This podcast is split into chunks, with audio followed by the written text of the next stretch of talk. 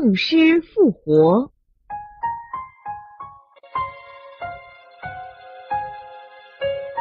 人死是不能复生的，被长时间冰冻的人，照理说也很难复生。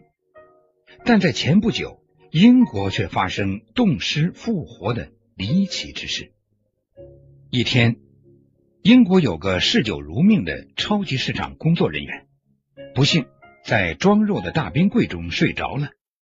当别人将他从冰柜里抬出来的时候，时间已过了七十二个小时。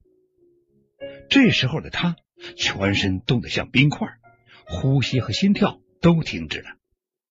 医生一时间没法处理这个大冰坨子，只得将冰坨子放入特制的冰箱内，慢慢的解冻，而后再拼命的按摩他的大腿、手臂乃至全身。几个小时以后，他的体温升到了摄氏三十六度，医生再给他输血，并将兴奋剂。注入他的体内，那位幸运的工作人员终于得以生还，他的心脏开始砰砰的跳动，口中发出了粗重的喘息声。其实，冻尸复活的情况并非罕见。一九八七年七月的一天，英国登山队在海拔五千一百米的阿尔卑斯山冰川斜坡上发现了一个。被雪埋着的人，经过仔细检查，他的心脏跳动极其微弱。从他身上穿的法国军装和杯中揣着的士兵手册得知，他是七十年前在法意战场上失踪的法国步兵团第二旅下士普里斯。他马上被送往英国救治，尽管这名士兵最终仍然死去了。但在抢救过程中，曾出现过可能使他复活的生命迹象。一九八八年八月十七号，四岁的瑞典男孩卡尔为了取雪糕而闯入大冰柜中，不小心将门带上了。二十天以后，小卡尔被人发现，被送往医院急救。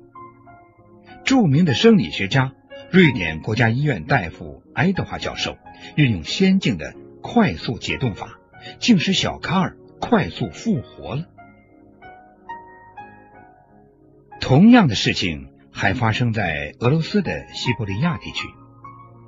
一九四三年，一个被希特勒派往前苏联境内的女间谍埃妮被苏联红军俘获，关进了西伯利亚劳改营。一九四六年一月，埃妮患了子宫癌。两个月后，他越狱逃跑，冻死在路上。大夫们将冻得硬硬的尸体进行了处理。埃妮居然死而复生。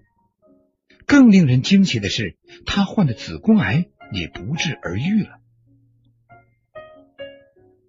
在加拿大北部，人们也盛传着冻尸复活的故事。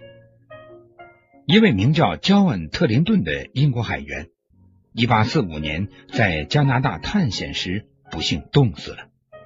一九八三年，有几位科学家发现了他的尸体，但苦于无法使其复活，只得将他埋葬。后来，一位德国科学家偷偷将尸体运回德国，运用当今世界上最先进的技术救活了他。目前。由于冻尸复活的传闻，很多人将信将疑。但是，将短期受冻的人予以解冻救治，目前据说确实得到了成功。那么，冻尸为什么能复活呢？关于这一点，目前不外乎以下几种说法：一些人认为，能够复活的必须是突然被冻死的冻尸，由于冻得快。人体细胞内的水分还来不及凝结成大冰晶，因此细胞本身不会被冰晶胀破，造成细胞坏死。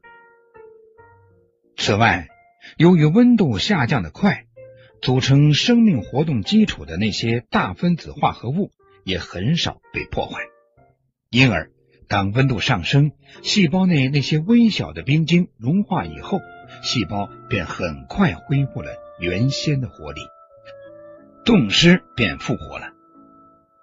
另一些人则认为，低温能有效的杀死微生物或抑制它们的活力，因此能使冻尸不至于腐败变质，这样就给冻尸复活提供了物质基础。还有一些人认为，除了结冰的时间长短，人体内储存的某些保护身体不被冻坏的物质，也能促使冻尸复活。美国明尼苏达大学的动物学家施密特曾经研究过一些蛙类，这些蛙类在摄氏零下四度到摄氏零下九度的情况下冻了七天，解冻两天到四天以后。就可以复原。施密特仔细研究的结果表明，这些蛙类的体内聚集了甘油，是甘油保护了它们免遭冻害，恢复了生机。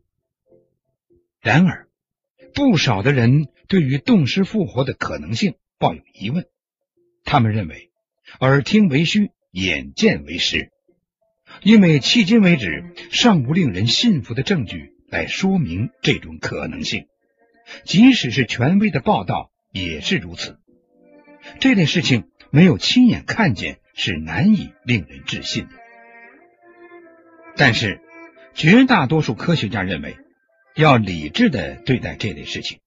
或许冷冻复活的技术目前只能在动物身上获得成功，但总有一天，人类将能利用这种技术。造福于人类本身。